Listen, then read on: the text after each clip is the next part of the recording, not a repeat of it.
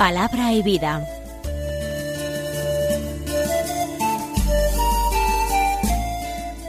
Con el padre Manuel Horta, desde Sevilla.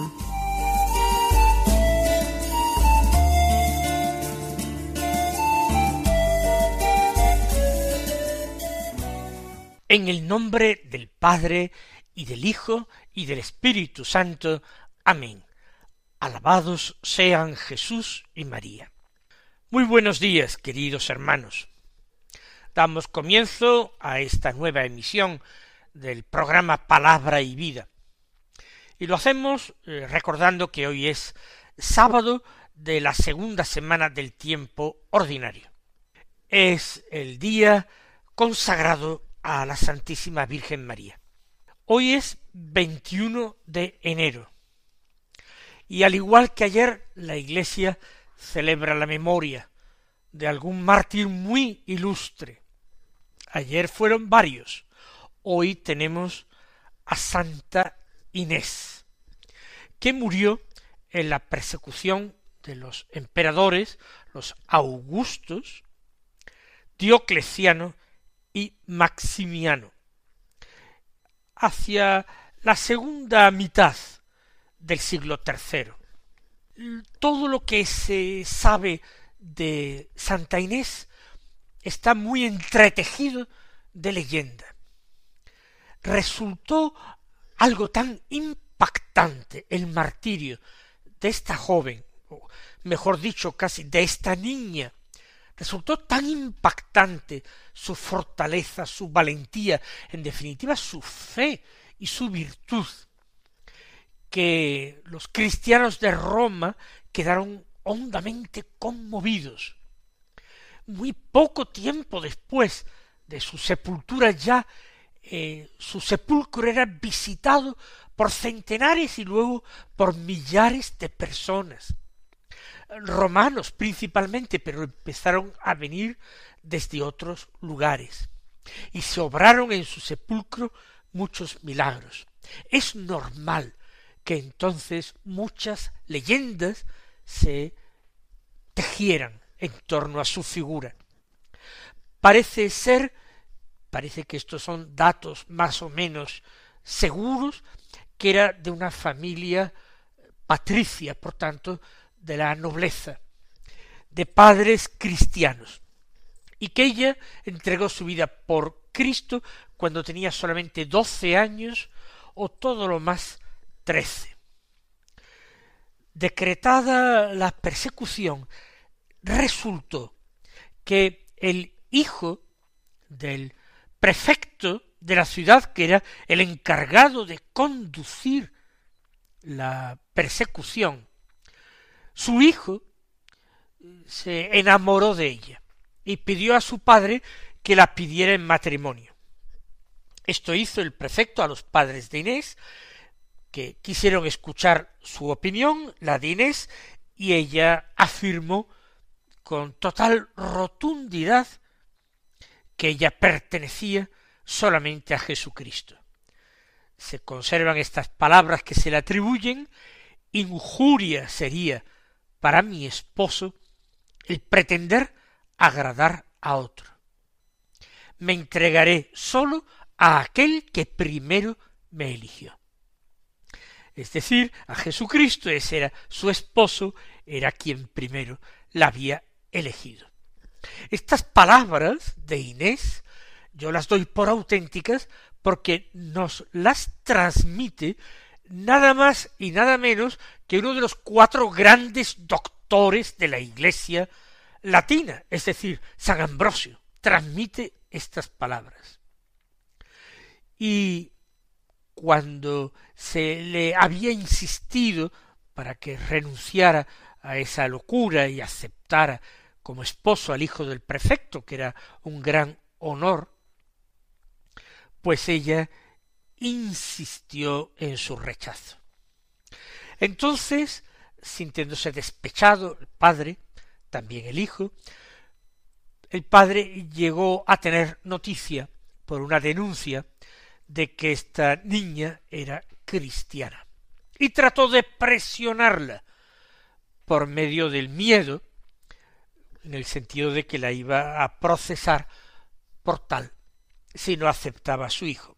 Ella entonces se negó y entonces vino a comparecer ante los jueces.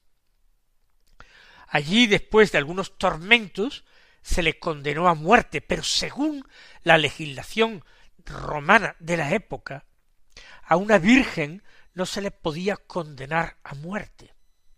De modo que se hacía que perdiera primero la virginidad, normalmente violándola.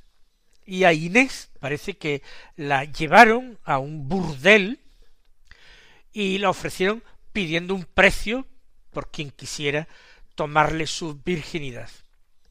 Y ella quedó en aquel lugar desnuda, se atribuye como un milagro que sus cabellos cubrieron su cuerpo y lo cierto es que alguna persona que entró para eh, consumar aquello, pues se sintió impresionado por esta niña y se salió rápidamente sin querer hacerla objeto de, de su lujuria. Como no perdió la virginidad de esta manera, pues el juez mandó simplemente degollarla, a pesar de que era virgen y ello iba en contra de la ley, pero se consideró que el decreto de persecución estaba por encima de estas leyes ordinarias. Se enterró en una finca, un terreno de sus padres, que estaba en la vía nomentana, y muy pronto empezaron, como dicho al principio, a acudir gente y a producirse incluso milagros extraordinarios en aquel lugar. Este martirio de nuestra santa mártir tuvo lugar precisamente el día 21 de enero. Vamos ahora a escuchar la palabra de Dios y nosotros nos hemos alargado un poco porque el ejemplo de los santos también nos mueve mucho. Además, hablar de los santos no implica apartarse de lo que es la palabra de Dios, porque los santos en sus vidas encarnaron perfectamente lo que leían y meditaban o predicaban en la palabra de Dios. Vamos a tomar como materia de nuestra meditación el Evangelio de nuevo. El Evangelio es extraordinariamente corto hoy. Son solamente dos versículos del capítulo tercero de San Marcos, en el cual estamos, pues los versículos veinte y veintiuno, solamente, que dicen así. En aquel tiempo Jesús llegó a casa con sus discípulos, y de nuevo se juntó tanta gente que no los dejaban ni comer. Al enterarse su familia, vinieron a llevárselo, porque se decía que estaba fuera de sí. Recordarán quizás ustedes que el Evangelio de ayer hablaba de cómo Jesús subió al monte y sus discípulos subieron con él y estando allí en el monte llamó a los que quiso y los instituyó como apóstoles, en número de doce, para enviarlos a predicar y para que estuvieran con él, para que vivieran con él, compartieran su vida, fueran sus testigos. Y, y les dotó de la autoridad para expulsar demonios, como él mismo hacía. Bien, esto fue el Evangelio de ayer. Jesús estaba en el monte, rodeado de discípulos, y ha formado un grupo pequeño de discípulos, lo que nosotros vamos a llamar a partir de ese momento el colegio apostólico con el número simbólico de doce, como el de las tribus de Israel. Jesús está preparando un nuevo pueblo que se va a asentar sobre doce cimientos. Doce cimientos que son los doce apóstoles. Ahora el Evangelio que hemos escuchado hoy dice que Jesús llegó a casa con sus discípulos. Del monte se marcha a la casa de un lugar extraordinariamente público, porque muchos de sus discípulos subieron con él al monte desde este eh, lugar que ha estado lleno de gente, abigarrado, se mancha a la privacidad de la casa. Eh, seguramente la casa de Pedro en Cafarnaún, porque lo llaman llegó a casa. Y eso entraña una familiaridad. No llegó a cualquier casa. Por supuesto, no se trataba de Nazaret, no se trataba de la casa de la Virgen. Llega a casa y llegan con él sus apóstoles. Pero se junta tanta gente a la puerta que no les dejaban ni comer. Quizás no se juntaron solo a la puerta, sino que entraron dentro de la casa atropellando la santidad del hogar. En aquel tiempo muchas casas no tenían puertas, sobre todo las casas de los pobres, que no tenían gran cosa que custodiar. Por tanto, la gente asalta aquel reducto de intimidad, aquel templo doméstico que era la casa de Jesús y ya también la casa de sus apóstoles, el grupo escogido de discípulos.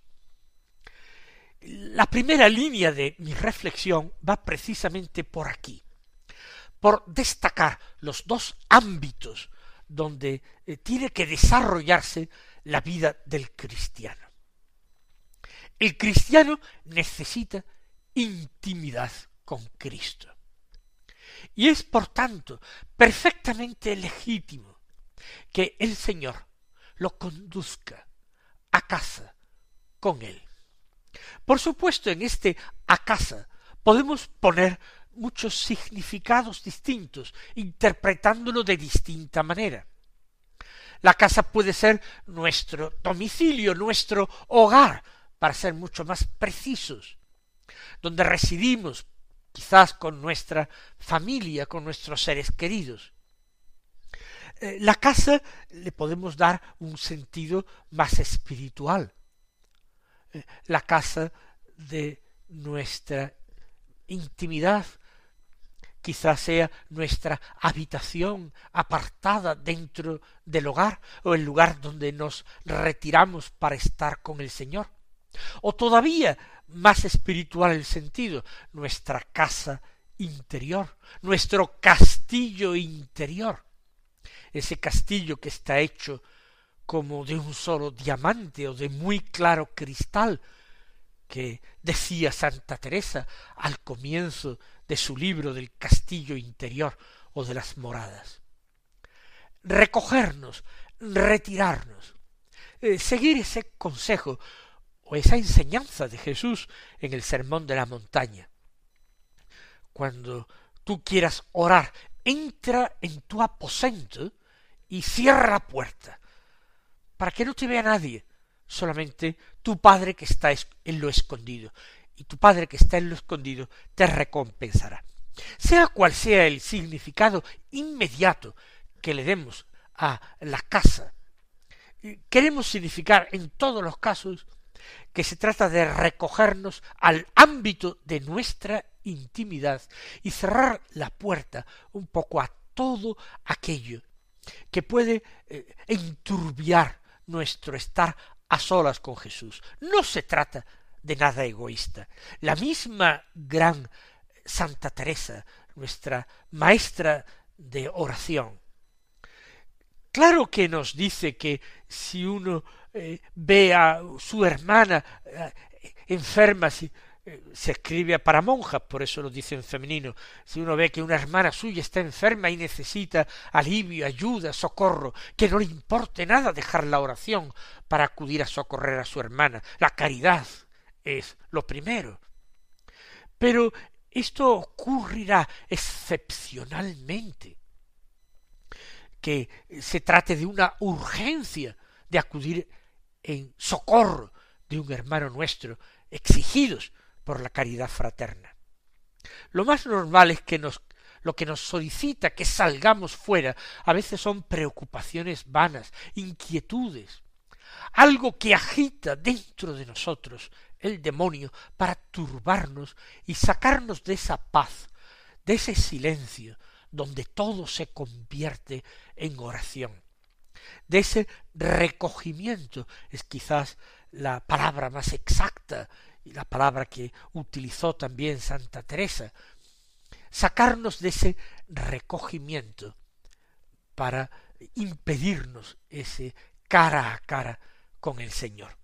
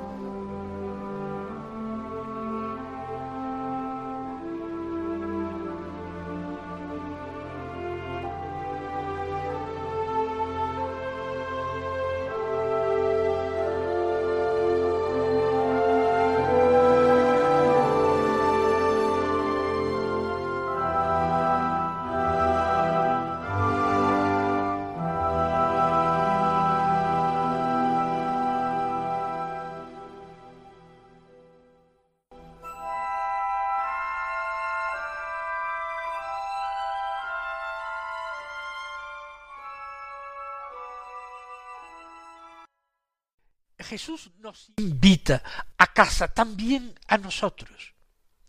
Y habrá que protegerse de alguna manera contra eh, las gentes, ya sean los hermanos, ya sean la mala gente, los demonios, que nos incitan a salir y a dejar nuestro ejercicio. El ejercicio de la oración es importantísimo y requiere al hombre entero, su corazón, su mente. El ejercicio de la oración es imprescindible para luego poder perseverar como apóstol en el seguimiento del Señor. Un seguimiento donde nos encontraremos cruces, persecuciones. Solamente en la oración alcanzaremos las virtudes necesarias para no abandonar en el seguimiento de Cristo, sino terminaremos negando a Jesús, como hizo en un momento de debilidad Simón Pedro, o huyendo como todos los demás apóstoles menos Juan de Getsemaní.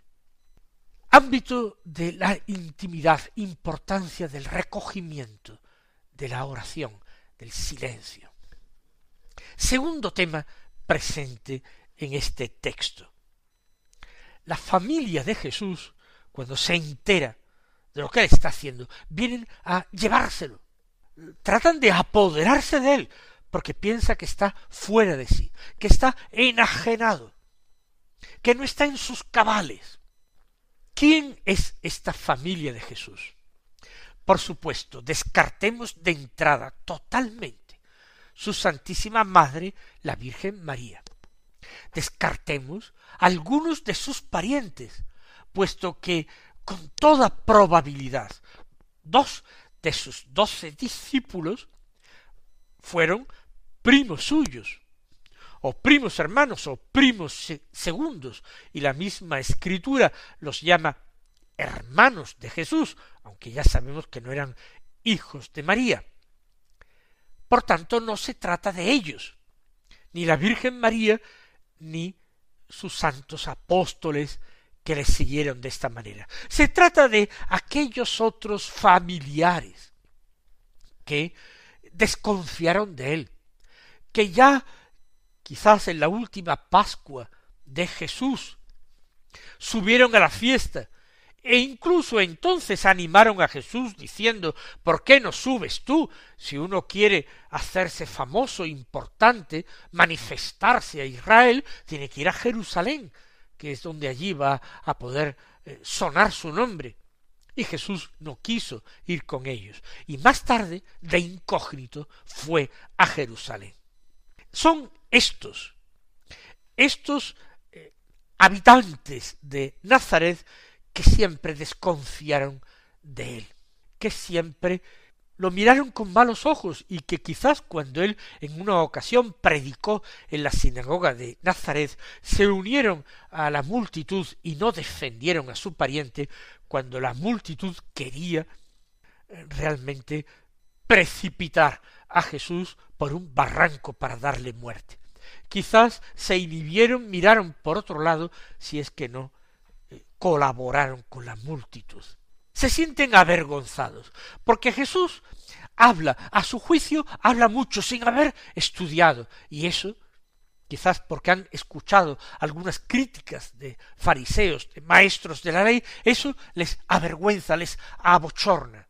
Y todos esos milagros de Jesús, ya hay también quienes se encargan de denigrarlos y decir que se trata de engaños o que está actuando con el poder de Belcebú, el príncipe de los demonios. Por el honor de la familia, aquellos malos parientes quieren llevárselo, quieren arrebatarlo. Y nosotros reflexionamos hoy día en que la prudencia humana a veces preside incluso la vida de los mismos cristianos, aquellos para los que Dios tenía que ser lo único, lo principal, el único y verdadero amor. Cristianos que utilizan la prudencia humana, consideran que la virtud y la virtud heroica en el seguimiento de Cristo, en la práctica de la caridad, son exageraciones, tachan de fundamentalistas o tachan de personas que están mal de la cabeza, a cristianos que se toman en serio el Evangelio. Y esto es antiguo. Lo mismo hicieron pues con San Francisco de Asís, con San Ignacio de Loyola y tantos y tantos otros sagnos, santos. No nos movamos, queridos hermanos, por estos estrechos límites de la prudencia humana. Levantemos nuestro punto de mira, pidamos al Señor que ilumine nuestros ojos interiores para que sepamos así discernir lo que le agrada sin que nos importe lo que piensa el mundo. Que el Señor os colme de sus bendiciones y hasta mañana si Dios quiere.